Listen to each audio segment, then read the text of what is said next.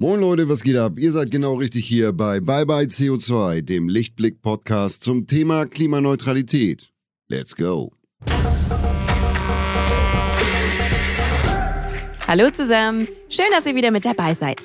Eine neue Folge Bye Bye CO2 und wir widmen uns heute dem Thema E-Mobilität. Mein Gast ist der passionierte E-Autofahrer und YouTuber Alexander Bangula. Der Verkehrssektor ist der drittgrößte Verursacher von Treibhausgasen und wir stellen uns heute die Frage, werden uns E-Autos aus der Klimakrise retten? Und wie sieht eigentlich so ein Alltag aus als E-Autofahrerin? Ich glaube, niemand kann uns das so gut nahebringen wie Alex, der auf seinem YouTube-Kanal Elektrisiert eben genau das macht. Zeigen, was ein E-Auto alles kann, aber auch nicht kann. Für mich persönlich wird es übrigens ein sehr interessantes Gespräch, denn ich stehe tatsächlich kurz vor der Entscheidung, mir ein E-Auto zuzulegen. Und am meisten Bedenken habe ich ja, was die Ladestruktur angeht. Ob die in Deutschland wirklich so stark hinterherhinkt, wie ich das befürchte, und ob die herrschende Kritik, was E-Autos angeht, berechtigt ist, das klären wir jetzt in unserem gemeinsamen Gespräch.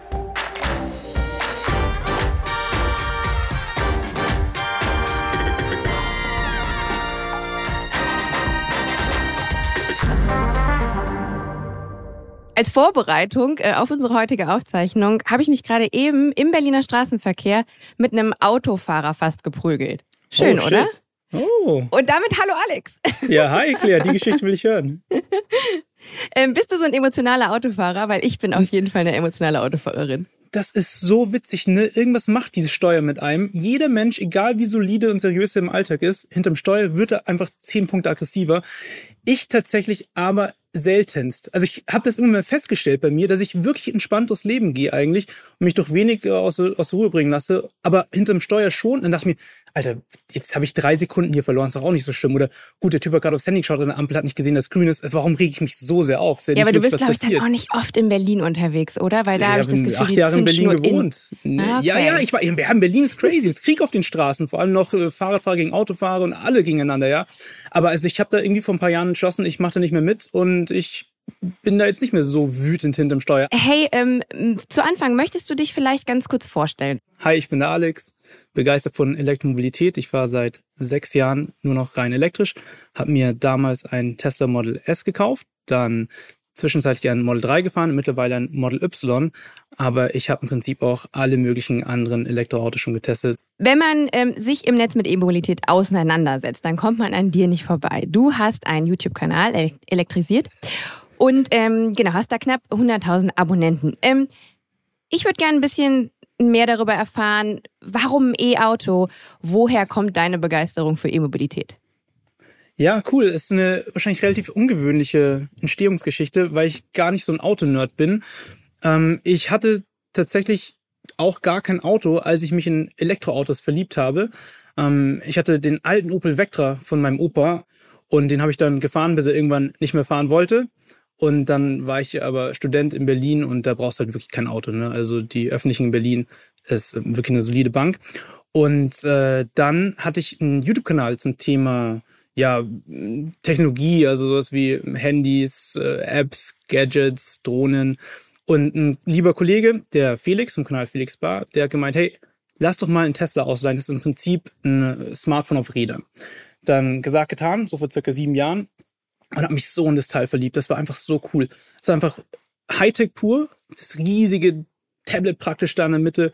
Auch die Ladestops waren eher was, was für mich die Autofahrerfahrung angereichert haben, weil es irgendwie so ein bisschen eine kleine Mission ist und dann immer so ein bisschen Dopaminausschüttung. Du hast wieder was geschafft. Und ähm, ja, ein Jahr später habe ich mir einen geholt. Und höre ich da richtig heraus, dass es bei dir eher die Begeisterung für die Technologie ist oder spielt der Nachhaltigkeitsaspekt bei dir auch eine große Rolle?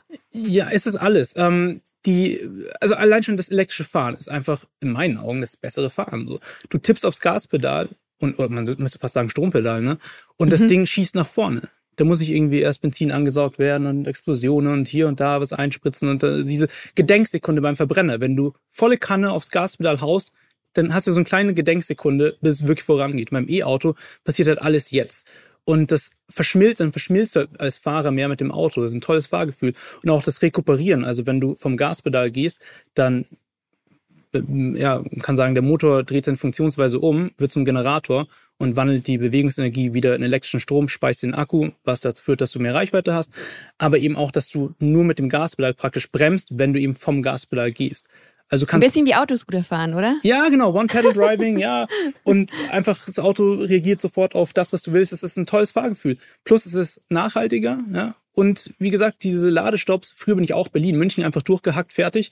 Und jetzt mache ich meine zwei Ladestops, 20 Minuten, trinke einen Kaffee, check meine E-Mails, vertrete mir die Füße, so ist äh, einfach ein besserer Lifestyle. Weil es halt irgendwie nicht dieses in, in Minimumzeit von A nach B, Stress, Stress, so wie halt quasi ja unser Alltag äh, in der heutigen Zeit ausgelegt ist, ne? Absolut, ähm, das Auto ist ein bisschen ruhiger, du machst ein Hörbuch an und kommst halt vielleicht eineinhalb Stunden später an, aber es war insgesamt eine bessere Erfahrung. Ich muss sagen, mein erstes E-Auto habe ich im Rahmen von Carsharing gefahren. Es gab mal eine große Automarke, die in Berlin E-Autos angeboten hat. Und da war das irgendwie ganz frisch alles. Und ich muss sagen, ich habe mich, erstmal war ich sehr irritiert, gerade äh, wegen, wegen dieses Effekts. Du drückst aufs Pedal und es fährt sofort los. Aber muss auch sagen, dass ich es auch dann, als ich mich dran gewöhnt hatte, ähm, total, äh, also jetzt vielleicht nicht ganz so verliebt wie du ähm, darin bin, aber auch so gedacht habe, ach ja, verrückt, so das reagiert sofort. Ein bisschen problematisch fand ich, dass es so leise ist, weil man auch gemerkt hat, gerade damals waren halt ähm, Fahrradfahrer, FußgängerInnen nicht darauf äh, geschult, quasi ein Auto nur nicht mehr zu hören, weißt du? Das ist ja auch, auch ein kleiner Punkt, ähm, der ja so ein bisschen ähm, mit Kritik behaftet ist, aber da gibt's ja auch eine Lösung. Ich glaube, demnächst wird es eine Regelung sein, dass quasi so ein Auto bis zu einer gewissen kmh-Zahl ähm, so äh, Geräusche machen muss. Ne? Ja, so ein Warngeräusch, ja. Also technologisch verstehe ich, wird oft angebracht. Also ich bin wirklich viele Kilometer elektrisch gefahren, auch durch Städte. Ähm, ich bin jetzt in sechs Jahren nie in eine gefährliche Situation gekommen, weil ein Elektroauto zu leise ist. Also wenn ein Auto schneller fährt, hast du auch Rollgeräusche. Ja, mhm. das, dann unterscheidet sich das nicht mehr so. Plus es gibt ja auch wirklich hochmoderne Verbrenner, die super leise fahren. Äh, und es gab ja schon immer auch geräuschlose Verkehrsteilnehmer. Fußgänger hörst du auch nicht, Fahrradfahrer hörst du nicht, Rollstuhlfahrer hörst du nicht unbedingt. Also man ist ja als Verkehrsteilnehmer immer darauf geschult, dass irgendjemand, den du nicht wirklich hörst, jetzt um die Ecke ballern kann. Ist ein Auto, ist ein Fahrrad klar, der, der Impact wäre höher beim Aufprall mit dem Auto, aber trotzdem wirst du euch mit dem Fahrradfahrer kollidieren. Also es sind lustige Situationen entstanden. Man kann sich so anschleichen mit seinem Auto, jemand, der es irgendwie nicht checkt, klar. Ähm, aber es ist in meinen Augen kein erheblicher Nachteil. Es gibt ja sehr, sehr viele Argumente, die man hört. Äh, du vermutlich als E-Autofahrer ähm, wirst oft hören, ja, aber hier mit der Reichweite und das und das und das und das. Jetzt hast du einen hm. YouTube-Kanal.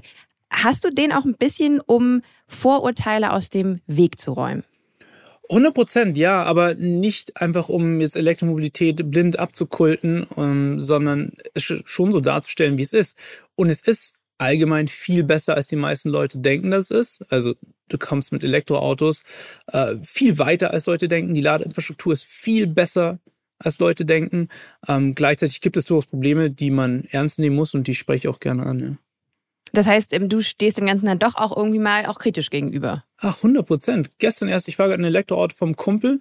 Ich, ich stand an der Ladesäule und ich habe geschrien. Es hat mich fuchsteufelswild gemacht. Dieses Auto wollte nicht laden. Es wollte mhm. nicht laden. Ich habe es viermal an- und ausgesteckt. Es wollte nicht laden. Das ist eine Katastrophe. So, wann schießt du jemals an eine Tankstelle und da kommt kein Benzin raus? Das passiert nicht. Das geht immer. Es ist super leicht, intuitiv, steckst rein, läuft. Und das ist natürlich schon ein Moment, wo ich mich nicht freue. Jetzt bin ich da allein im Auto unterwegs, war irgendwie äh, Sonntagabend, äh, komme ich halt eine Stunde oder zwei später zu Hause an. Davon geht die Welt nicht unter, aber mach das mal irgendwie als Familie mit äh, schreienden Kindern auf der Rückbank. Ja, pff, denkst du ja auch, was soll das? Also du bringst das, auch schon so ein bisschen die Geduld mit, die man vielleicht aktuell zumindest noch als E-Autofahrer haben muss. Ja, also das ist natürlich jetzt äh, ein, eine Sache, die passiert so, ist mir jetzt in sechs Jahren einmal passiert, ne? Aber ist halt gerade präsent, weil es vorgestern war. Und dann habe ich das Beispiel kurz angeführt, dass ich über sowas natürlich schon auch rede. Ähm, braucht man mehr Geduld als, als E-Autofahrer? Hängt so ein bisschen äh, von ab. Wenn jetzt dein, wenn, sagen wir, du wohnst in der Stadt und es ist dein Zweitwagen und du kannst zu Hause laden. So, und du hast damit also ein Fahrprofil von, sagen wir, 50 Kilometern am Tag. Ja gut, dann fährst du halt mit einem vollgeladenen Akku los und kommst abends mit 75 Prozent nach Hause, steckst ihn an, und fährst in der Früh wieder los mit so viel Prozent wie Also es ist komplett kompromissfrei dann. Mhm.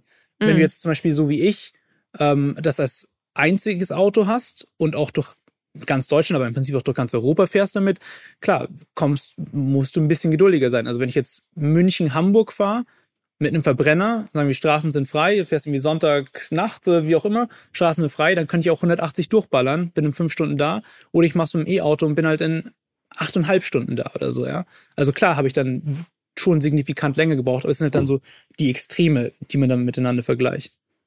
Ich will gleich nochmal genauer mit dir über quasi deinen Alltag mit deinem E-Auto sprechen. Ähm, vorab aber eine Kleinigkeit, die ich gerne machen möchte, die ich mit all unseren Gästinnen mache. CO2-Rechner. Ähm, ich möchte gerne deinen CO2-Fußabdruck ausrechnen. Ich würde dir ein paar Fragen stellen und ähm, bin auch gerade so im Bereich Mobilität. Auch äh, finde ich es jetzt sehr interessant, mal zu schauen, ähm, wie viel Emissionen du denn da vielleicht hinterlässt. Mhm. Hast du Bock? Mhm. Hast du es schon mal gemacht? Ähm, nein, nicht mein Gesamt-CO2-Abdruck. Ist, glaube ich, auch sehr schwer zu berechnen. Also ich bin Voll. gespannt, was dein Rechner für Fragen stellt. Da musst du schon sehr ins Detail gehen. Auch wie viel Klamotten kauft man? Geht man in Hotels oder ist man im Hostel? Da müssen wir schon sehr viel ne, was für ein Spülmittel verwendest du? Ne? Das ist ja alles ein CO2-Abdruck. Ähm, es ist ja vor allem so, so, eine Art Richtwert, den wir jetzt hier quasi yeah, ermitteln. Okay. Ne? Also so, das ist natürlich jetzt nicht dein, dein echter, wahrhaftiger äh, CO2-Wert. Es wird in hm. Jahr, also CO2-Emissionen pro Jahr pro Kopf ausgerechnet. Der deutsche Durchschnitt liegt bei 11,17. Meiner ist ganz furchtbar, weil ich sehr viel fliege. Ich bin mal gespannt, was bei dir rauskommt. Ähm, ich habe mal angegeben, männlich, Alter zwischen 30 und 40, gell? Ja. Ja, sure. so viel weiß ich schon über dich. ähm, ich weiß leider nicht, in was für einem Haus du wohnst. Ist es ein Wohnhaus, Reihenhaus, Familienhaus, ein Familienhaus? Es ist ein normales Münchner Wohnhaus. Mit, genau, ja, mit Wie viele Personen wohnen in deinem Haushalt? Ich. Du. One. Wohnfläche? Äh, ich glaube, es sind so 75 Quadratmeter plus minus ein bisschen. Heizsystem? Öl wahrscheinlich, oder? Äh, ja, müsste ich meinen Vermieter fragen. Das sind so Sachen, die also ich nicht beeinflussen kann. Körper, oder? Ja. Okay, ich gebe mal Öl an. Ähm, deine Warmwasserquelle über die Heizung, Gastherme? Hast du da nochmal so einen so einen Also bin, bin ich jetzt einfach ein Depp, der sowas nicht weiß? Oder äh, ist, wissen Leute das über ihre Mietwohnung?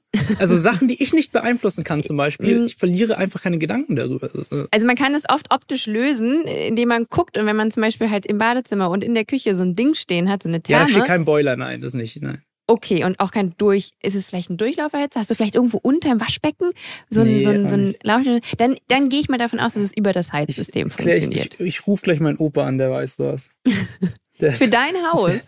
ja, der, der weiß alles. Der, der kann sowas. Guck mal, die nächste Frage kannst du auf jeden Fall äh, beantworten, nämlich die Überschrift ist Duschen, Schrägstrich, Baden. Die Mach Frage ich nicht, nee. ich dusche nur, ich dusche und nehme ab und zu ein Bad oder ich bade nur?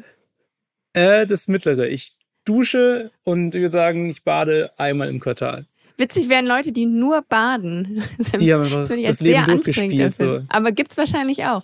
Das ähm, muss doch endgeil sein. Stell dir vor, dass die Ruhe im Alltag nur noch zu baden. Wie cool ist das? Stell dir vor, du könntest, während du mit deinem Tesla überall in Europa hinfährst, wie du es ja tust, währenddessen baden.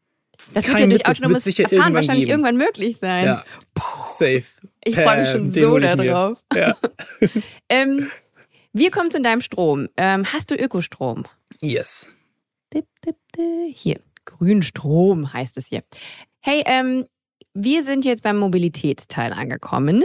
Ähm, Fahrzeug Nummer eins ist ein Luxus, Mittelklasse, Kleinwagen, Motorrad. Boah, Model Y, was ist das? Äh, gehobene Mittelklasse oder unterste Luxus? Äh, äh, gehobene Mittelklasse machen wir.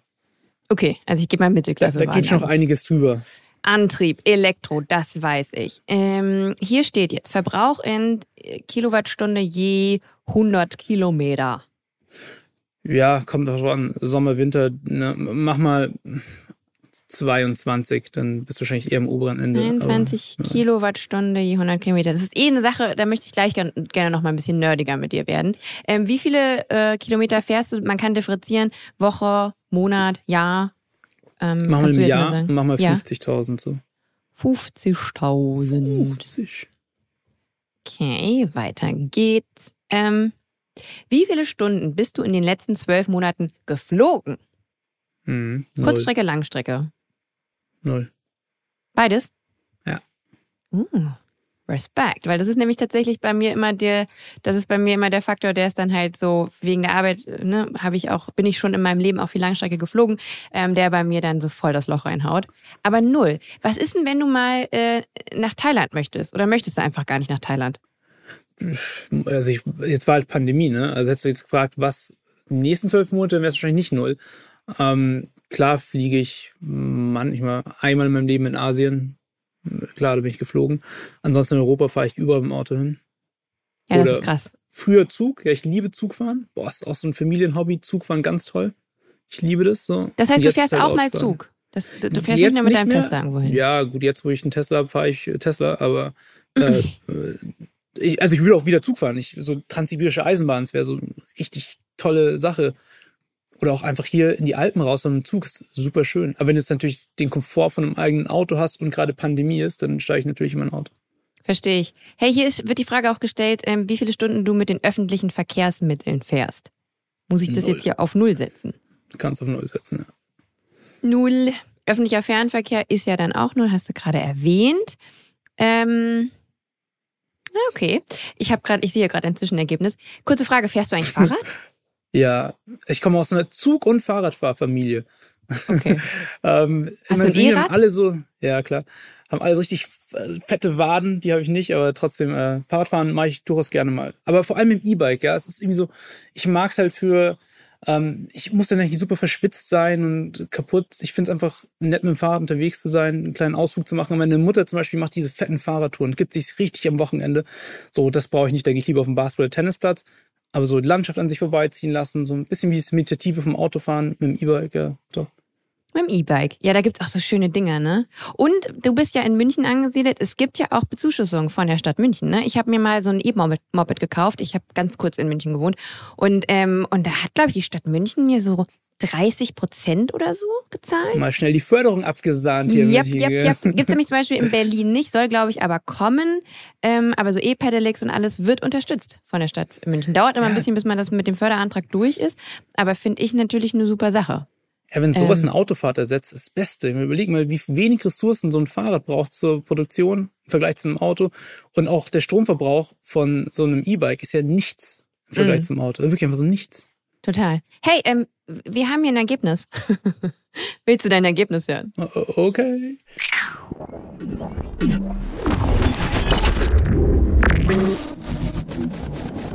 Dein CO2-Fußabdruck liegt bei 14,8 Tonnen. Das ist über dem Schnitt bisschen über den Schnitt. Ähm, Mobilität hat bei dir ein bisschen was reingerissen. Könnte sein, dass äh, dir da das mit den öffentlichen Verkehrsmitteln ein bisschen übel genommen worden ist. Ich glaube, Konsum, also 6,3 Tonnen Mobilität, 4,5 Konsum und 4,0 Wohnen. Gut, ist wie gesagt nur ein Richtwert. Macht das irgendwas mit dir? Wenn du alleine wohnst, das ist schon mal schlecht, klar. Wenn du viel Auto fährst, Elektro oder nicht, es sind auch viele Kilometer, 50.000, mein Konsum ist ziemlich normal. Ich glaube, da kann ich jetzt nicht so viel runterschrauben, außer wenn ich anfange, keine Ahnung, mein Waschmittel selber im Wald herzustellen und wie auch immer. Macht ein Cousin von mir. Ähm, oh. Und also ich bin damit im Reinen. Also ich lebe so, dass es, denke ich, ein guter Kompromiss ist aus dem, was ich brauche und das nicht zu unverträglich ist für die Umwelt. Dieser Podcast wird präsentiert von Lichtblick. Für alle Neukundinnen gibt es mit dem Code Podcast50 einen 50-Euro-Bonus auf alle Lichtblick Strom- und Gasprodukte. Für eure klimaneutrale Energie für zu Hause und unterwegs. Den Code könnt ihr auf lichtblick.de einlösen. Weitere Infos dazu findet ihr in den Show Notes. Ich habe dich hier heute eingeladen, weil ich ein bisschen mit dir eruieren möchte, ob E-Mobilität die Lösung ist. Ähm, der Verkehrssektor ist der drittgrößte Verursacher von Treibhausgasen nach der Energiewirtschaft und der Industrie. Ähm, glaubst du, dass E-Autos uns aus der Klimakrise helfen? Ist es das ist, die Rettung? Nein, es ist ein Teil der Rettung. Mhm. Ähm, also das ist natürlich, äh, weißt du, meine, mein Vater kommt aus dem Kongo. Was da zum Beispiel rumfährt an Autos, ist unvorstellbar. Der Kongo hat etwa so viele Einwohner wie Deutschland. Da fahren Dinger rum, die wären hier vor 20 Jahren illegal gewesen, ja. Und die, äh, da kommt eine Wolke hinten raus. Äh, da können wir hier in Europa natürlich auch gerne auf, alle auf Elektro umstellen. Und das wird sicher auch was bringen und wir sollten es machen. Ähm, aber es ist natürlich auch nur ein Teil der Lösung und auch nur, also der Mobilitätssektor ist nur ein Teil vom Ganzen und dann die Elektromobilität in jetzt hier Deutschland ist auch nur ein kleiner Teil von dem unteren Teil hier. Weißt du, ich meine? Ja, ich weiß, was du meinst. Also natürlich ist es, wie gesagt, zwar der drittgrößte Verursacher von Treibhausgasen, aber ähm, eben auch nur ein, ein Teil des Problems. Ähm, wir hatten eben schon ein bisschen das Thema so Vorurteile auch angesprochen. Ne? Also es gibt ja so ganz klare Argumente, die so wirken wie Totschlagargumente. Ne? Wenn man zum Beispiel sagt, bei der Autoproduktion, E-Autoproduktion werden deutlich größere Mengen an CO2 freigesetzt im Vergleich zum Verbrenner, weil halt natürlich ähm, gerade die Batterieherstellung einfach sehr, sehr energieaufwendig ist. Ähm, oder auch Thema Feinstaub könnte man zum Beispiel sagen, na ja, aber Feinstaub kommt ja gar nicht ähm, aus dem Auspuff, sondern ist ja der Abrieb von den, von den Bremsen und von den Reifen und so. Und man hört wahrscheinlich auch als äh, E-Autofahrerin ständig diese Argumente. Wie gehst du mit dieser Kritik um? Hast du das Gefühl, die E-Technologie ständig verteidigen zu müssen? Ja, schon ein bisschen klar. Es gibt äh, viele Vorurteile, die sich hartnäckig halten. Ähm, und ich versuche das schon als jemand, der da eine gewisse Reichweite hat und einen Wissensstand, äh, da dann schon aufklärend zu wirken. Und ähm, das einfach ein Elektroauto über den kompletten Lebenszyklus besser für die Umwelt ist als ein vergleichbarer Verbrenner, ist halt einfach so und da muss man, darf man nicht müde werden, die Leute daran zu erinnern und äh, sich nicht zu schade sein, es auch äh, oft zu wiederholen.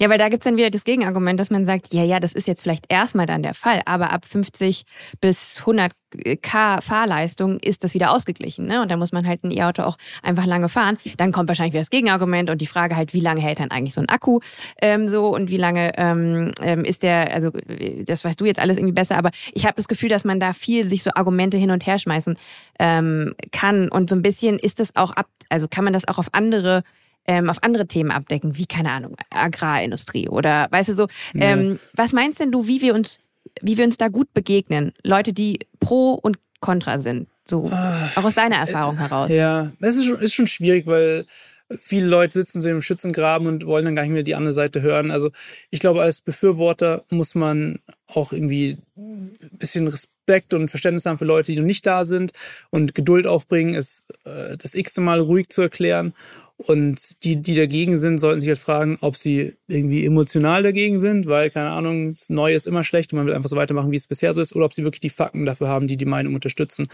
Ähm, das ist halt ein Problem in vielen Punkten, dass Leute eine Meinung aufbauen, für die sie aber keine soliden Fakten haben. Wenn wir da faktenbasierter wären, dann hätten wir viel weniger Probleme mit diesen Vorteilen, weil die meisten sind wirklich albern leicht auszuräumen.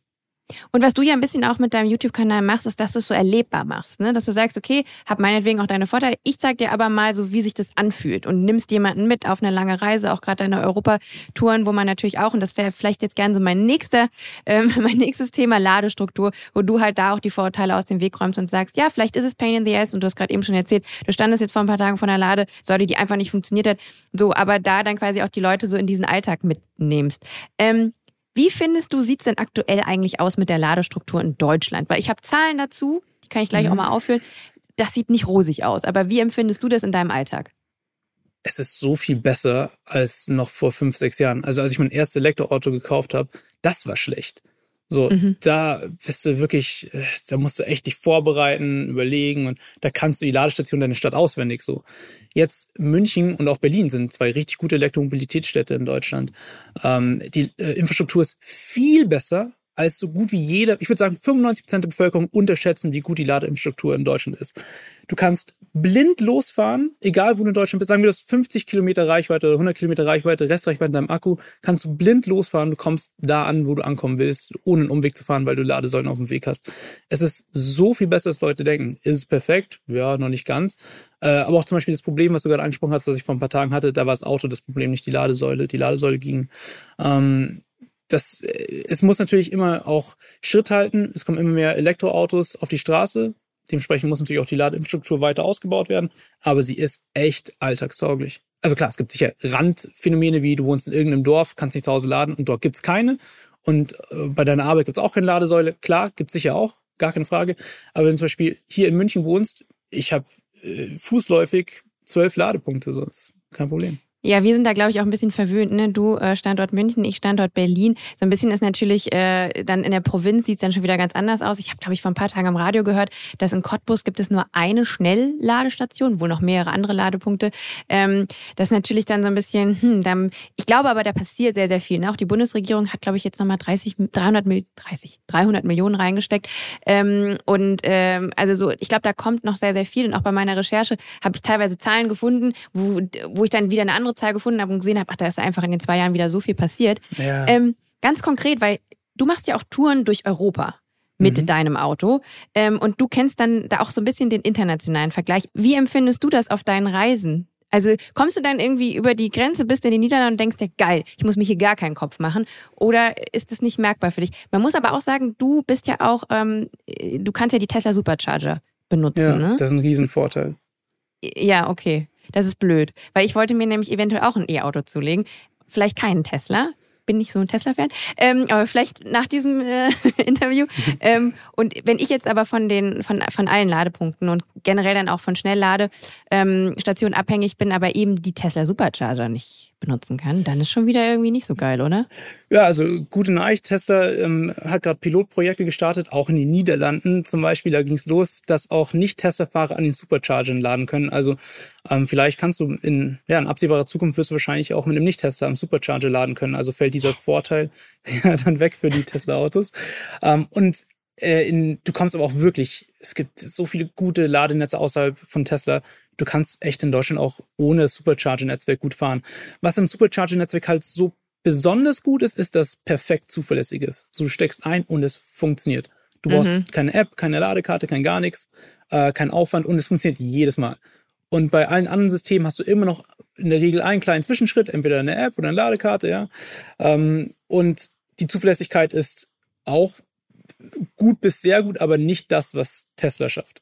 Und muss ich dann auch irgendwie bei so zwölf verschiedenen Anbietern angemeldet sein und eine, eine Ladekarte haben? Oder ist das mittlerweile auch so ein bisschen zentralisierter organisiert? Ja, genau. Das ist auch ein guter Punkt. Das war vor ein paar Jahren wirklich so. Da hat jeder Elektroautofahrer, der es ernst nimmt, wirklich fünf Tarife gehabt und Ladekarten, alles Mögliche.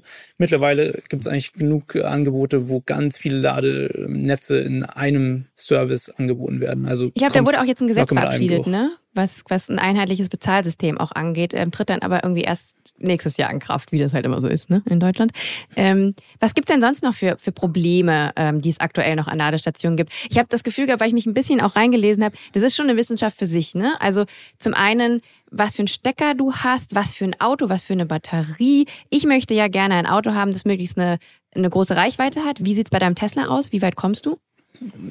Je nach äh, Fahrgeschwindigkeit und Außentemperatur, sagen wir so ganz grob, damit ich jetzt nicht ewig lang aushole, 300 bis 400 Kilometer. Okay, und im Winter dann vielleicht nicht so weit, weil dann ist Ja, dann es kalt und die 300. Batterie und dann hast du noch die Heizung und so. Das sind Ja. alles krasse Fakt- Faktoren, ne? Weil da ist man dann schon auch ein ganz schöner Nerd. Ähm, aber ist es so komplex, wie ich denke? Nein, überhaupt nicht. Das Okay, ist ja das. gut. Das ist wirklich, und das versuche ich in meinen Videos zu zeigen, es ist echt idiotensicher. Du steigst, weil Leute meinen, sie müssen vielleicht wissen, was eine Kilowattstunde ist oder was der Unterschied zwischen Kilowatt und Kilowattstunde ist. Ist. Also du musst es nicht wissen. Wenn es dich nicht interessiert, kannst du auch zehn Jahre Elektroauto fahren, ohne diese Unterschiede zu kennen. Du steigst einfach in dein Auto ein und jedes Auto hat eigentlich einen Routenplaner und sagt dir, wann du wo laden musst und sagt dir, jetzt hast du genug geladen. Also du kannst auch als kompletter Noob-Anfänger in ein E-Auto steigen und jetzt von München nach Hamburg fahren. Und es ist jetzt keine Raketenwissenschaft. Ähm, auch äh, hier Steckerchaos gibt's eigentlich auch nicht. Es hat sich äh, für Schnellladen ein Steckertyp durchgesetzt, CCS, und fürs langsame Laden, so in den Stationen, die du auf einer Stadt hast, also für Wechselstromladen einfach der Typ 2 Stecker. Das ist wirklich, es ist, wenn man da einmal kurz drin ist, ist man, das war's. Es ist wirklich nicht schwer.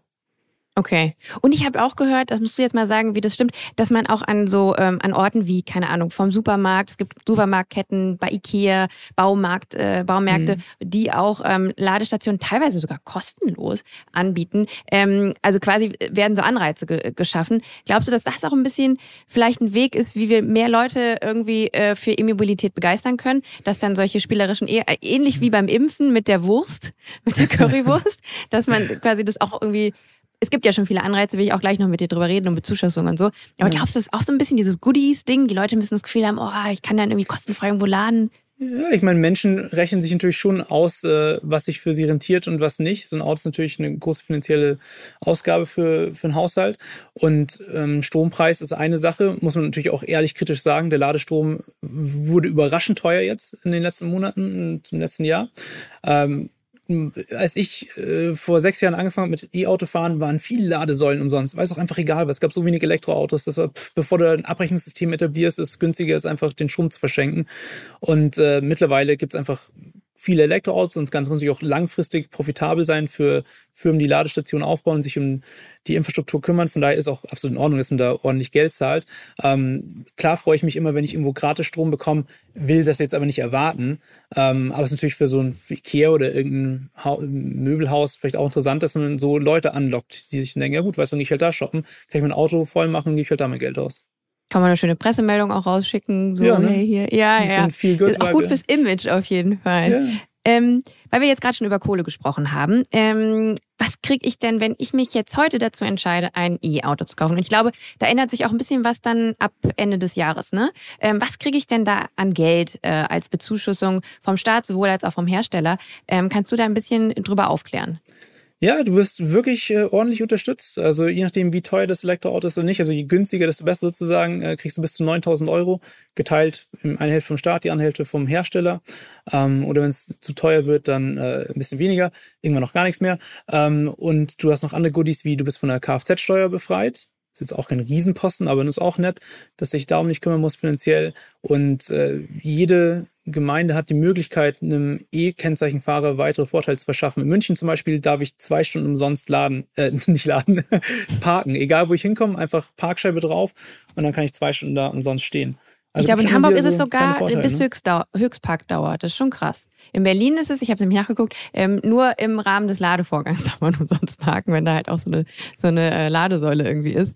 Ähm, aber in Mhm. Hamburg ist auf jeden Fall, kannst du halt äh, wie so lange wie du willst für kostenfrei stehen. Und das musst du jetzt mal sagen, wo das schon der Fall ist. Ich habe gelesen, dass es teilweise auch so wie so Busspuren, ne, wenn dann irgendwie, ähm, wenn Berufsverkehr ist, darf man dann so Extraspuren als E-Auto-Nutzer, also als rein E-Auto-Nutzer auch nur, ähm, nutzen. Das ist ja auch geil, wenn du dann auf der Busspur fahren darfst, wenn woanders Stau ist. Das kriegst glaube ich nicht in Deutschland. Also theoretisch Aber in wäre Norwegen möglich. es schon. Ach, in Norwegen hast du gesagt? Achso, ja, Ja, ja. in, in, nee, nee, also ich habe ge ge irgendwo gelesen, dass es das irgendwo in Gemeinden schon gibt. Äh, vermutlich dann aber nicht in, Ballungsge in deutschen Ballungsgebieten. Aber ich war selber in Norwegen mal vor oh, vier Jahren sogar. Und ähm, da habe ich eine Doku über E-Mobilität gemacht. Und da ähm, sind wir da rumgefahren. Und da haben wir nämlich unter anderem so eine E-Auto-Spur nutzen dürfen. Mitten in der Norwegen ist brutal, ey, was die für Elektromobilität getan haben. Ähm, ich war jetzt auch letzten Monat erst in Norwegen. Das ist, das ist wie viele Elektroautos da rumfahren. Also sie haben ja wirklich bei Neuzulassungen deutlich mehr Elektroautos als Verbrenner mittlerweile. Und äh, auch eine Ladeinfrastruktur, du hast da einfach Ladeparks, da stehen 50 Schnelllader nebeneinander. Also wirklich bam. Ja, generell. Skandinavien ist so. Bist du oft oben, weil ich ähm, sehe, dass du eben oft so in den Norden fährst für deine Touren. Tatsächlich äh, habe ich mich voll in den Norden verliebt. Ich war das erste Mal vor vier Jahren da. Ähm, das ist auch das Tolle äh, durch die, die Videos, ja. Ich wurde da eingeladen, auf einem zugefrorenen See zu drehen und Sachen zu machen. Und ich dachte Wow. mir so, okay, das sollen wir jetzt irgendwie im Winter machen, mal gegoogelt. Und zwar so, ja, da hat so minus 20 Grad. Und ich denke mir so, oh mein Gott, ich werde sterben, ja. Minus 20 Grad halte ich nicht aus. Aber dann äh, habe ich mich doch irgendwie überredet, das zu machen. Und es war so schön. So diese friedlichen norwegischen Wälder da oben. Es war damals in Schweden. Ähm, Skandinavien ist so herrlich. Vor allem im Winter die Ruhe, die Natur. Ganz, ganz toll. Und jetzt versuche ich eigentlich, ja, jedes Jahr zieht es mich da irgendwie im Winter hin. Sehr schön. Ich müsste auch mal wieder in den Norden.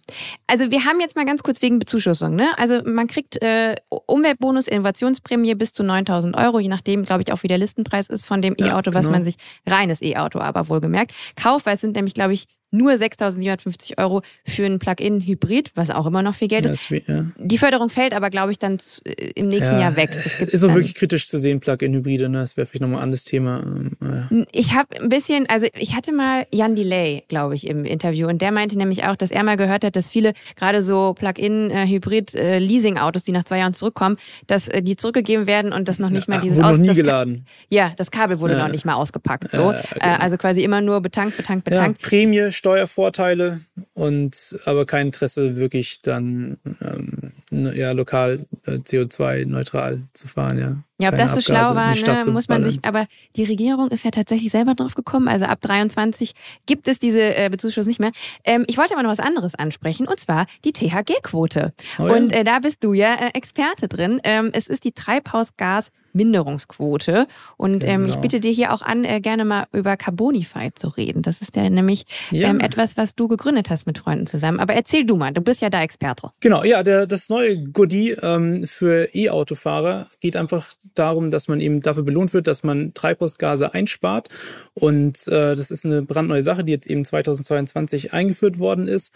Äh, da steht aktuell, ja, es, äh, Preise werden da auch schwanken, steht einem Elektroautofahrer circa 300, 350 Euro dazu. Und wir haben uns da eben drum gekümmert, weil du musst halt die Quote irgendwie an einen Konzern bringen, der sie braucht. Und das kannst du jetzt irgendwie als Frau Müller oder Herr Meier nicht einfach so machen und da bei irgendeinem großen Konzern anklopfen und meinen, hey, können wir ein Geschäft machen? Äh, das ist dann schon relativ bürokratisch. Du musst die Quote erst mal zertifizieren lassen beim Umweltbundesamt und dann äh, musst du einen Käufer finden, da musst du das alles abwickeln, natürlich auch eine gewisse juristische Struktur haben. Und da haben wir eben eine Firma gegründet, die sich genau dieser Problematik annimmt, äh, mit dem Ziel, das Ganze super transparent zu machen, sehr kosteneffizient zu arbeiten, damit eben der Löwenanteil der Quote dann auch da ankommt, wo er ankommen soll, und zwar beim Elektroautofahrer. Und sag mal, ist das so wie, sind das so wie CO2-Zertifikate oder wie habe ich mir das vorzustellen? Also, wenn wir jetzt lange drüber reden, im Detail nein, aber so für die Vorstellung ja. Weil ich habe gehört, ähm, diese THG-Quote, die galt vorher auch äh, schon, aber nur für Leute, die äh, so Flottenbetreiber sind, die irgendwie viele Autos äh, haben und dann E-Autos. Ähm, und jetzt äh, seit diesem Jahr eben auch für private E-Auto-Besitzer. Jetzt ist es erweitert auch für ganz normale Elektroautofahrer, genau. Aber auch zum Beispiel für Ladestromverkäufer. Ja? Also wenn du jetzt äh, 10 Kilowattstunden an deine Ladesäule verkaufst, bist du da auch quotenberechtigt. Also das Spiel geht schon auch, ist schon mal größer als jetzt einfach nur ähm, das private Elektroauto. Aber die sind jetzt eben auch mit dabei. Und ihr von Carbonify vereinfacht es mir als, ähm, als Privatperson ähm, quasi meine TH, äh, THG-Quote gewinnbringend dann an einen Abnehmer zu ist super verkaufen. easy. Dauert fünf Minuten, gibst deine persönlichen Daten an, machst ein Foto von deinem Fahrzeugschein, lädst ihn bei uns hoch, Kontonummer fertig. Krass. Aber ey, wenn ich jetzt, jetzt mal alles zusammenzähle, ne, was man da alles irgendwie an Kohle dazu kriegt, ähm, frage ich mich, warum Leute überhaupt noch Verbrennerautos fahren. Oder? Naja, also äh, klar, ganz ehrlich, also für gewisse äh, Leute, für gewisse ähm, Lebensführungsstile ist einfach noch nicht alltagstauglich. Wenn du jetzt Außendienstler bist und du musst einfach jeden Tag 800 Kilometer schnellstmöglich äh, von A nach B kommen, dann ist ein E-Auto einfach noch nicht das Richtige für dich. Oder wenn du nicht zu Hause laden kannst und du kannst, bekommst von deinem Vermieter nicht die äh, Genehmigung, irgendwie eine Ladestation hinzubauen oder es sind die technischen Möglichkeiten sind aber nicht gegeben in deiner Tiefgarage und es gibt keine öffentliche Ladesäule bei dir in der Nähe, dann, dann geht's halt einfach auch irgendwie noch nicht. Oder nur zu kompliziert. Und das verstehe ich dann schon auch. Oder auch Leute, ich habe zum Beispiel viele Zuschauer, die sind mittlerweile überzeugt von Elektromobilität, sagen aber, ja, mein Auto ist erst sieben Jahre alt, hat noch ein paar Jahre vor sich, ist erstmal das Nachhaltigere, das, was da ist, zu nutzen. Voll. Und das finde ich auch absolut in Ordnung. Ne? Ich glaube, da muss man auch akzeptieren, dass da eben jeder, jeder seine eigene Story, sein, sein, so sein eigenes Tempo auch hat, was das angeht. Und gerade so ein Argument, was du sagst, äh, jemand hat noch ein Auto, das ist noch gut. So, warum sollte man das jetzt verkaufen und dann, weißt du, dann ein neues Auto kaufen, das ja auch wieder allein durch die Produktion wieder einen großen Abdruck hat. Ähm, also ich verstehe das auch total. Ein Thema ist mir auch noch über den Weg gelaufen, weil ich ja gerade persönlich überlege, ob ich auf E-Auto umsteigen möchte. Das zu Hause laden, ich kann das nicht einfach in die Steckdose anschließen, ähm, weil ich auch gehört habe, dass das manchmal auch gefährlich ist. Ähm, ich brauche dann so eine, so eine Wallbox. Also du kannst prinzipiell ein Elektroauto auch in einer normalen Haushaltssteckdose laden. Es lädt dann halt super Probleme. langsam. Es lädt super langsam, aber eigentlich auch, äh, als ich in Berlin gelebt habe, ja, hatte ich es immer an, äh, da hatte ich im Reihenhaus und da habe ich es an der Haushaltssteckdose im Garten geladen. Das lädt schon, es sagen von leer auf voll braucht es circa 24 Stunden, je nach Akkugröße, aber einfach mal sagen wir den ganzen Tag. Aber das Szenario ist ja eigentlich nicht, dass du leer ankommst und dann voll weiterfahren musst, sondern du fährst halt ein bisschen rum, dann kommst du mit 70 Prozent an, schläfst sowieso zu Hause, dann bist du früh auch wieder voll. Also es geht. So eine Steckdose ist halt nicht auf die Dauerleistung vom E-Autoladen ausgelegt. Also bräuchtest du vielleicht ein Ladegerät mit Hitzesensor, das sich dann abschaltet, wenn es zu warm werden sollte. Mhm. Aber das gibt es schon durchaus alles, kann man schon machen. Man sagt auch, dass du, aber eine Wallbox äh, hat weniger Ladeverluste, ist effizienter, wenn du da ähm, mit 11 kW lädst. Äh, aber ja, dann installiert man sich eine Wallbox, gibt's auch Förderprogramme dafür und kostet auch nicht die Welt. Ja, bist du auch mit äh, vielleicht 1000 Euro dabei. Und dann hast du zu Hause dein, deine eigene Tankstelle praktisch. Also wie cool ist das denn bitte? Ah, das ist gut zu wissen. Und irgendwann, glaube ich, werden diese Wallboxen übrigens auch wieder bezuschusst. Da war eine Zeit lang war das wohl so, zumindest glaube ich in Berlin der Fall. Ähm, Gibt's jetzt nicht mehr, aber auch da kriegt man wieder Kohle. Da Ähm. gab's 900 Euros. Ja. Ähm, ich habe aber, wenn, wenn, wenn wir jetzt über mich persönlich sprechen wollen, ein bisschen ein Problem mit den Batterien. Mhm. Und damit, was da so hintersteckt. Ne? Also zum einen ist es sehr energieaufwendig, die herzustellen, aber ich spreche da ganz ähm, gezielt eben auch die Rohstoffe an, die dafür verwendet werden. Mhm. Ich weiß nicht, ob du das gerne so ein bisschen schon mal erläutern möchtest. Ich habe natürlich auch da so meine Informationen rausgesucht. Ja. Ähm, es ist halt ein bisschen kritisch und auch gerade was das Recyceln angeht von solchen Batterien. Ja, also es ist absolut richtig und wichtig, dass wir uns über solche Sachen Gedanken machen. Ähm, man muss halt schon nüchtern feststellen, dass halt da der Akku vom Elektroauto jetzt ins Rampenlicht gerückt wird und die ganzen Sachen, die auch im Computer, im Handy drin sind oder auch im Katalysator, äh, in anderen Bauteilen, die wir schon in Verbrennungsmotorautos verwendet haben oder in, im Kühlschrank, ja, das, die haben uns jahrzehntelang ein Scheißdreck interessiert. Jetzt kommt das Elektroauto und plötzlich wird das ganz im Detail besprochen, was da drin ist und wo es vielleicht kritisch ist. Was ich aber eigentlich begrüße, ich finde, man sollte halt nicht nur da aufhören, sondern dann auch schon konsequent die anderen Sachen auch anschauen. Und schlussendlich ist es natürlich, wer zu Fuß gehen, immer besser. Das ist gar keine Frage. Aber dass das Elektroauto insgesamt trotzdem besser für die Umwelt ist als der vergleichbare Verbrenner, also muss natürlich auch jetzt sagen wir, wenn du einen Smart-Verbrenner vergleichst, musst du halt mit einem Elektrosmart vergleichen und nicht irgendwie mit irgendwie einem Tesla oder wie auch immer, ja. Also vergleichbare Fahrzeugtypen vergleichst dann, ähm, ist einfach das Ergebnis, dass auch in äh, Betracht der negativen Aspekte von Elektroautos sie overall besser abschneiden. Ja, ähm, so ein bisschen, weil du jetzt auch irgendwie gerade Tesla nochmal kurz erwähnt hast. Tesla zum Beispiel benutzt äh, oder hat unter anderem oder gar nicht mehr verzichtet auf Kobalt mhm. ähm, bei ihren Batterien. Und Kobalt ist natürlich Kobaltabbau, äh, um kurz alle abzuholen, ähm, ist auf jeden Fall ein großes Problem bei Kobaltförderung. Ähm, etwa die Hälfte der weltweiten Kobaltreserven liegen im Kongo. Und ähm, da ist halt nichts auch mit Sicherheitsauflagen. Äh, Kinderarbeit spielt da eine große Rolle. Und ähm, um aber eine Batterie zu bauen, zumindest in sagen wir mal, konventionelleren E-Autos ähm, wird Kobalt unter anderem verwendet. Dann ist eine andere Sache Lithium. Ähm, wird immer, ich glaube, ich habe jetzt mittlerweile herausgefunden, dass das Lithium knapp ist, ist ein bisschen ein Trugschluss. Gibt es zum Beispiel auch in Deutschland unterm Rhein. Äh, ich habe auch nachgelesen, warte, wo steht's? Allein unter dem Rhein wäre genug Lithium, äh, um mehrere hundert Millionen E-Autos zu bauen. Also das ist ja, nicht das Lithium Problem viele vorkommen auf der Welt, ja. Ähm, da geht es darum, wo kommt es her, wie wird es abgebaut? Ähm, beispielsweise in Südamerika ähm, wird, werden oft Sohle trockengelegt, da wird äh, äh, Wasser weggepumpt, Wasserknappheit ähm, spielt dann wieder da eine Rolle. Äh, egal wie welchen Rohstoff man sich irgendwie anguckt, der dann Mangan, Nickel, Graphit ist ja auch alles noch mit drin in den. Ähm, es ist schwierig. Problem ist aber gar nicht mal das, das, sondern auch das und das ist bei vielen anderen Industrien aber auch, wir haben eben über die Textilindustrie geredet, ist dieser Recycling-Aspekt, dass der noch nicht funktioniert. Ähm, wie siehst du das denn so ein bisschen? Ich habe auch gesehen, es gibt schon auch Projekte, wie quasi alte Akkus verwendet werden. Brauchtest du mal für dein Auto einen neuen Akku? Äh, nein, aber ich finde es wichtig, was du angesprochen hast, dass eben der Prozentsatz an kritischen Rohstoffen in so einem Akku immer weiter zurückgeht. Elektromobilität ist ja noch ziemlich jung, ja, und die Entwicklungsschritte muss man fast als Entwicklungssprünge bezeichnen. Mhm. Also in den sechs Jahren, was ich erlebt habe, brutal, wie du einfach mit geringerer Akkukapazität trotzdem weiterfahren kannst, weil alles effizienter ist, dass weniger kritische Rohstoffe in Akkus verbaut sind, äh, dass die Lebensdauer der Akkus besser geworden ist. Also da passiert ja wirklich noch viel und ziemlich schnell, dass eben der negative Impact vom Akku immer kleiner wird. Und äh, so ein Akku hält auch wirklich länger, als Leute glauben. Es ist nicht so, dass du irgendwie dann ab 100.000 Kilometer äh, bangen musst, ob der Akku noch irgendwie fährt morgen. Äh, und selbst wenn irgendwann mit dem Auto ausgedient hat, ist er ja nicht einfach Sondermüll, sondern du kannst ihn vielleicht noch als stationären Speicher zu Hause nutzen oder dann recyceln.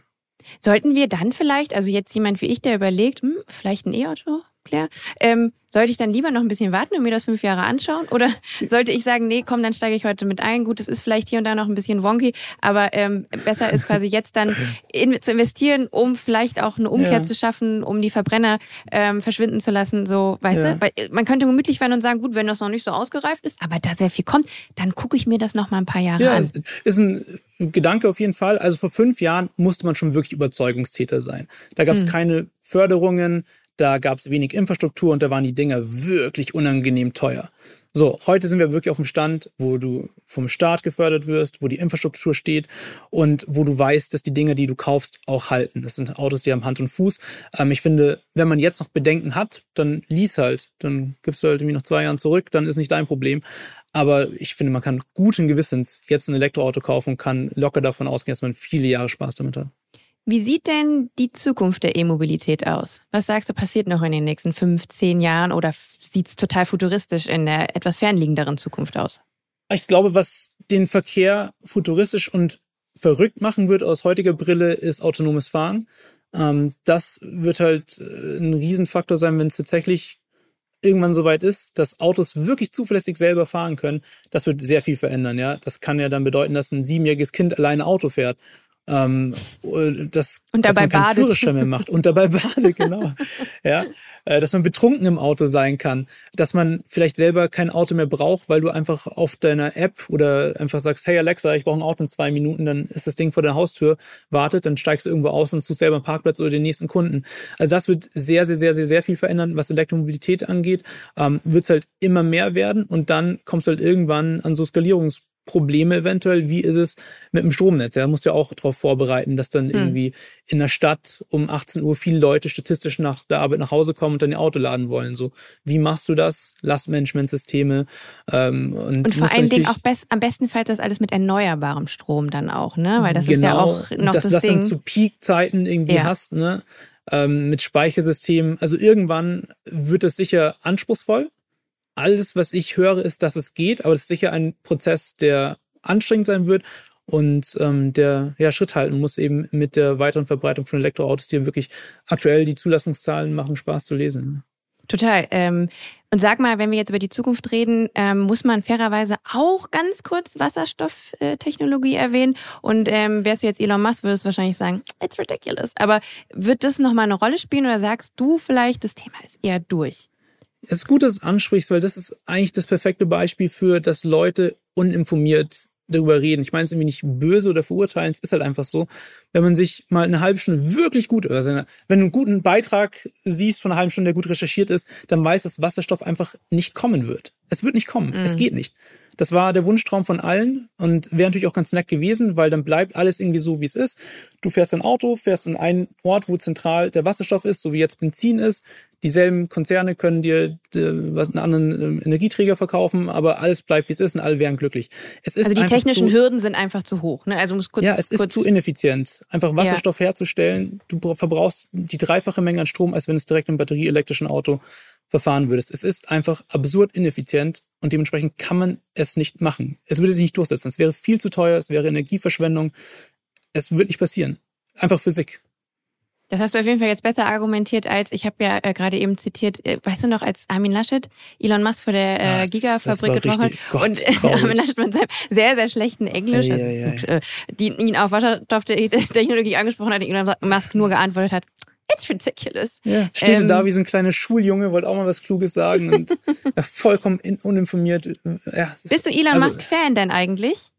Fan ist zu viel. Ich bin Fan von irgendwie Drake oder nicht mal von Drake, sondern von Drake, seiner Musik. Keine Ahnung, ob der Mann cool ist, äh, ob er loyal ist, ob er äh, witzig ist im echten Leben, was weiß ich.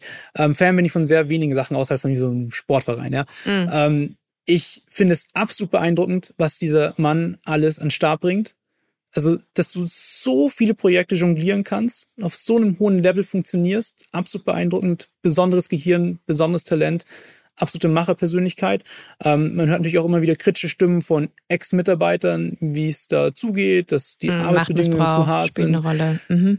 Ähm, deswegen einfach so blind, ich bin Fan, unreflektiert würde ich nicht sagen, finde ich ihn allgemein beeindruckend und denke, dass er, dass es gut ist, dass er geboren wurde, ja, okay, jetzt komme ich. Nee, ich äh, habe ein bisschen äh, Gigafabrik äh, ähm, mitverfolgt. Ne? Ja. Ich wohne halt in Berlin und es ist hier ums Eck.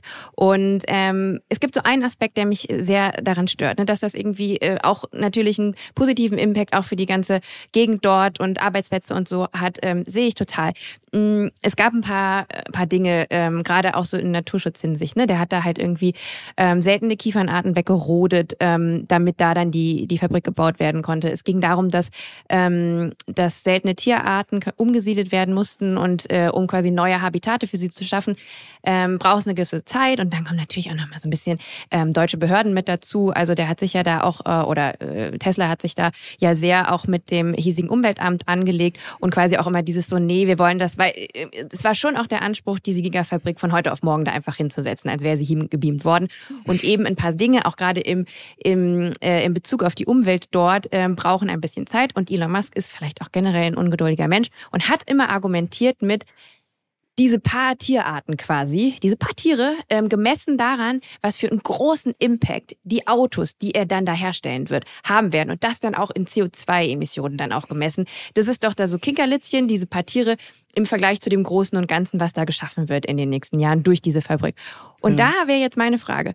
Glaubst du, dass man nachhaltig im Nachhaltigkeit im Großen, und das ist meine Meinung, nicht dann erst nur betreiben kann und darf, wenn man es auch im Kleinen wertschätzt? Das ist das, was mich ein bisschen stört, weißt du, an der ganzen Thematik über die Gigafabrik. Weil ich finde halt, man muss schon dann auch einen Respekt davor haben, dass da halt eine Echse ist, die jetzt erstmal umgesiedelt werden muss und dann kann alles andere folgen.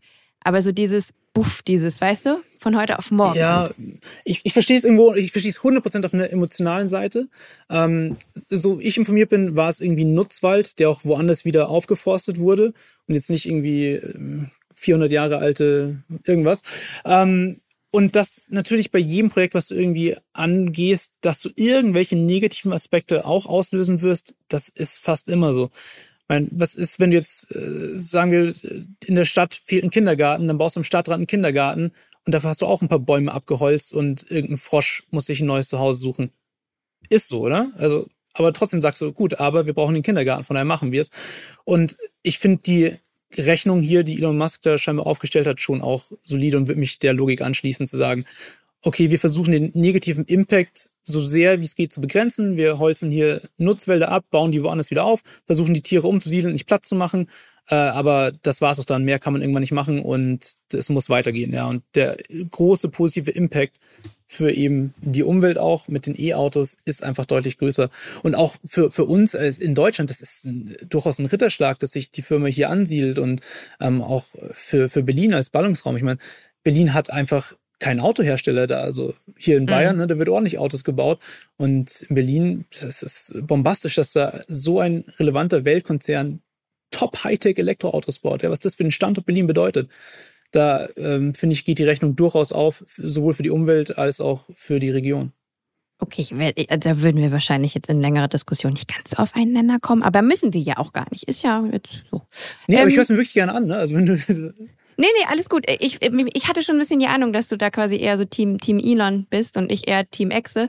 Ähm, deswegen, aber ist ja, ist ja gut. Ähm, aber weißt du, Claire, ich finde das einfach so wichtig, dass man auch verschiedene Meinungen haben voll. kann und sich darüber austauscht. Das finde ich ist einfach so ein bisschen verloren gegangen oder, oder zumindest ist jetzt sichtbar geworden in der ganzen Corona-Zeit, dass es schwer ist für Leute, andere Meinungen zu ertragen und auch schwer ist, mit Leuten zu reden, die eine andere Meinung vertreten. Ich finde es auch wichtig, dass wir beide zum Beispiel jetzt auch verschiedene Meinungen abbilden, weil ähm, ich mag das auch gar nicht Leuten, und das ist, finde ich, ist bei Nachhaltigkeitsthemen auch immer so ein bisschen ein Problem. Ich möchte das nicht Leuten diktieren. Ich sage halt so, okay, hier sind ein paar Fakten, hier ist so ein bisschen meine emotionale Haltung zu dem, so und jetzt mal, was sagst du? Ach, du denkst es irgendwie gegenteilig, vollkommen in Ordnung. Deswegen, also ich finde es das gut, dass wir auch beide Sichtweisen anbieten und ZuhörerInnen können sich jetzt irgendwie entscheiden, ob die mehr bei dir oder bei, bei mir sind. So, weißt Absolut. alles. Und das finde ich zum Beispiel auch wichtig, dass man verschiedene Standpunkte abbildet in dieser ganzen Diskussion ähm, über Nachhaltigkeitsthemen generell.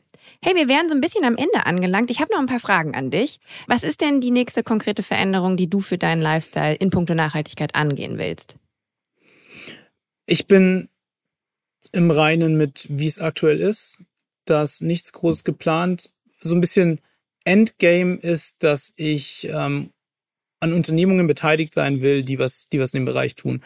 Entweder selber gründen oder als Angel Investor Leute enablen, die sich da mit mehr Talent, mehr Können, mehr Wissen ähm, als ich vielleicht auseinandersetzen. Äh, das, ich würde sagen, auf der unternehmerischen Schiene, weil da der Hebel am größten ist und weil es meinem naturell und meine, meinen Interessen entspricht. Okay. Was steht denn bei dir jetzt noch so auf dem Plan? Heute, morgen, äh, in den nächsten zehn Jahren? So mit deinem Auto, dachte ich. Vielleicht irgendwie schon wieder die nächste Europareise geplant. Ich will es doch gar nicht so wirklich aussprechen, weil vielleicht mache ich es doch nicht, vielleicht ist es doch ein Ding zu groß, aber ich würde eigentlich gerne dieses Jahr mit dem Elektroauto nach Afrika fahren. Das oh. fände ich sehr cool. Welche Route nimmt man da?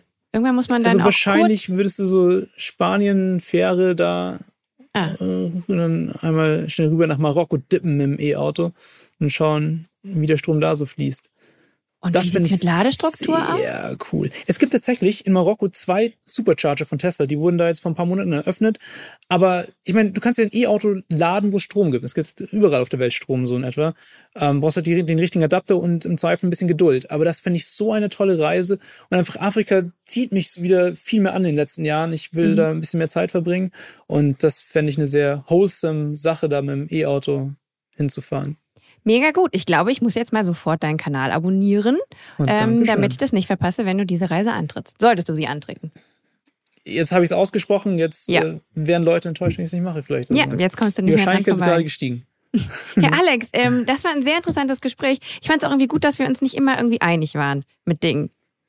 Ähm. auch interessant ist, ich fand es gar nicht so uneinig, vielleicht muss ich nochmal nachhören. ähm, Nee, aber so, ich finde es gut, wenn man sich irgendwie, vielleicht nicht uneinig, aber wenn man sich immer mal reibt und man so denkt, hm, gut, hm, oder findest du, wir waren doch viel piesiger, als ich es jetzt irgendwie ich, ja, im Endeffekt ich, ich empfinde. auch, vielleicht bin ich auch zu sehr in dieser Startup-Welt, wo man immer sich challengen muss und immer versucht, den anderen irgendwie auf einen anderen Standpunkt zu bringen oder dass er sich hinterfragt. Ich, ich liebe das, ja. Also ich, ich finde, so die Intelligenz einer Person kommt oft durch gute Fragen zum Ausdruck. Ich finde, du stellst super gute Fragen und ich mag's, dass du deinen Standpunkt hast und dass du auch interessiert bist am Standpunkt von jemand anderen und fand es eine sehr angenehme Stunde. Aber ich fand es jetzt nicht irgendwie unharmonisch oder irgendwie besonders äh, ellenbogenartig zwischen uns beiden. Dann gehen wir jetzt doch im Hopsa Laufhändchen haltend hier aus So diesem, wir aus es. diesem Gespräch raus. Hey Alex, vielen Dank für deine Zeit. Ähm, alles Gute. Wenn ich noch eine Frage habe zur E-Mobilität, ich melde mich da einfach nochmal.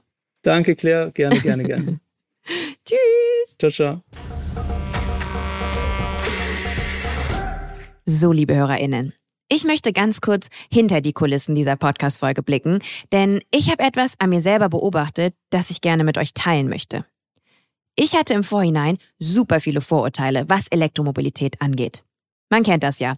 Es gibt eine Sache, die oft im Diskurs steht und man schnappt hier und da ein paar Argumente auf, die man nicht groß prüft, aber am nächsten Stammtisch dazu nutzt, um seine Haltung zu einem bestimmten Thema zu untermauern.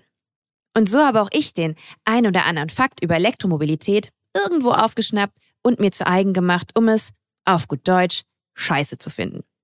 Ja, ich war bislang davon überzeugt, dass E-Mobilität einfach nur eine Umschichtung des Problems ist, dass Umweltprämien nur Kaufanreize sind, um die Automobilindustrie am Laufen zu halten und Wasserstofftechnologie die Zukunft ist, würde man sich ihr einfach nur mehr widmen. Klingt ja auch plausibel. Ist aber nicht korrekt. Oder besser gesagt, nicht ganz akkurat. Klar, vielleicht stimmt das eine oder andere, was ich gesagt habe, partiell, aber dann wurde es meistens nicht in Kontext gebracht. Oder es fehlt eine andere Perspektive, neue Erkenntnisse und so weiter. Was ich damit sagen will, schnell zu urteilen ist nie gut. Und wie ich finde, vor allem fatal, wenn es um Klimabelange geht. Wir befinden uns in einer Zeit der Veränderung, des Transits. Wir sind noch lange nicht angekommen in der klimafreundlichen Zukunft, wir sind aber auch längst nicht mehr in dem augenverschließenden, wir hauen noch einen drauf, das wird die Umwelt schon irgendwie packen. Wir bewegen uns in die richtige Richtung.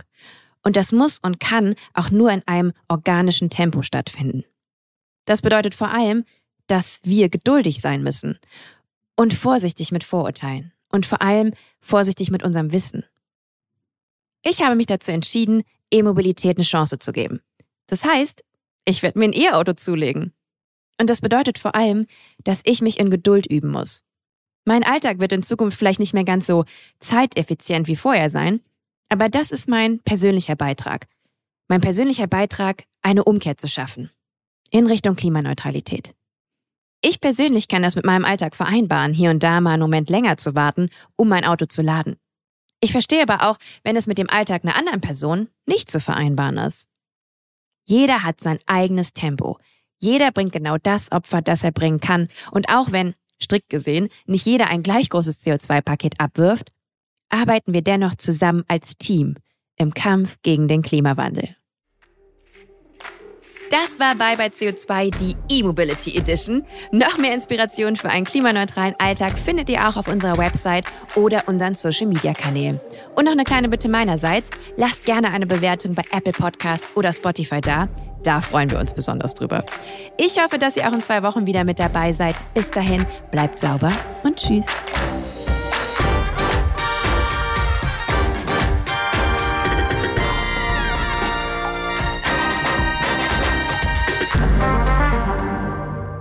Eine Produktion von Podstars für Lichtblick.